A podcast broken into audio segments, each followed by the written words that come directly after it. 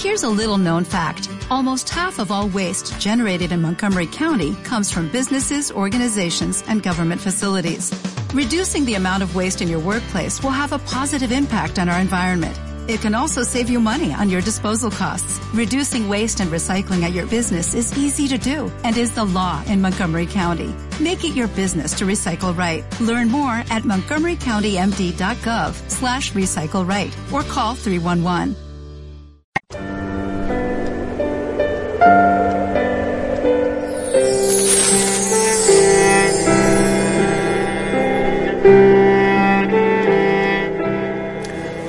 En aquel tiempo, Jesús volvió a Galilea con la fuerza del Espíritu, y su fama se extendió por toda la comarca.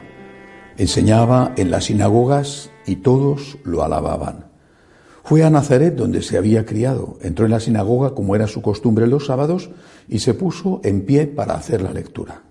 Le entregaron el libro del profeta Isaías y desenrollándolo encontró el pasaje donde estaba escrito, el Espíritu del Señor está sobre mí, porque Él me ha ungido. Me ha enviado para anunciar el Evangelio a los pobres, para anunciar a los cautivos la libertad y a los ciegos la vista, para dar libertad a los oprimidos, para anunciar el año de gracia del Señor. Y enrollando el libro, lo devolvió al que le ayudaba y se sentó. Toda la sinagoga tenía los ojos fijos en él, y él se puso a decirles, Hoy se cumple esta escritura que acabáis de oír. Y todos le expresaban su aprobación y se admiraban de las palabras de gracia que salían de sus labios. Palabra del Señor.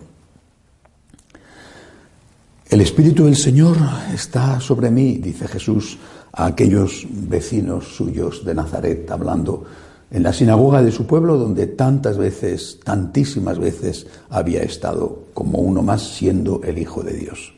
Había callado durante muchos años, había escuchado con respeto, ahora le tocaba hablar porque había llegado la hora de hacerlo, de enseñar. El Espíritu está sobre mí, dice Jesús. ¿Para qué? ¿Para qué?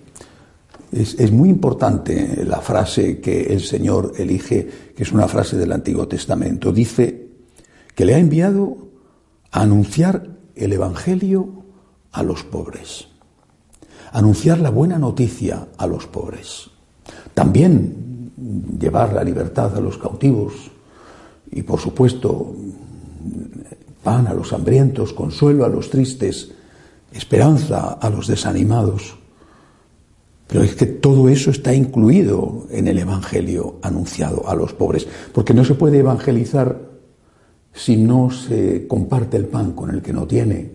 ¿Qué tipo de evangelización vas a hacer si no tienes caridad?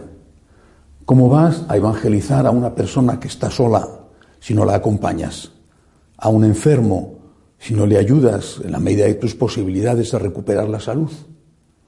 Pero solo dar de comer, solo curar, solo hacer obra social, se estaría incumpliendo el primer mandato de Jesús, aquello para lo cual él mismo lo dice, el Espíritu le ha enviado, anunciar el Evangelio a los pobres, evangelizar a los que sufren, decir a todos y especialmente a los que sufren que Dios existe, que Dios les ama, que hay esperanza, porque hay vida eterna y que esto por duro que sea, no es más que una etapa corta de nuestra vida. Quitar la buena noticia de la vida eterna, que es la mejor noticia, eso es lo que significa la palabra evangelio, buena noticia. Quitar la buena noticia de la existencia de la vida eterna es reducir todo a esa mala noche en una mala posada de la que hablaba Santa Teresa de Jesús. Y como además no podemos resolver los problemas de la gente, podemos ayudar algo, pero quien puede alargar un minuto su vida o la vida de la persona más amada, como no podemos resolver los problemas de la gente si no damos lo que sí que tenemos, que es la esperanza en la vida eterna, pues no damos nada. O lo que damos, aunque sea valioso, no deja de ser muy poco. Por eso, volvamos a escuchar estas palabras del Señor para llevarlas a la práctica. Tenemos la misión de llevar a todos los hombres la buena noticia de la existencia de la vida eterna. La buena noticia del Evangelio, la buena noticia de que Dios existe, de que Dios no te abandona, de que Dios te ama y de que en medio de las dificultades no solo no estás solo, sino que esas dificultades te preparan. Si las vives unido a Cristo, esas dificultades te preparan para lo más importante que es la vida eterna. Anunciemos esta buena noticia y empecemos por creérnosla nosotros. Creo en Dios, creo en su amor, creo que hay vida eterna y eso da sentido y plenitud incluso a las noches oscuras de mi vida. Que así sea.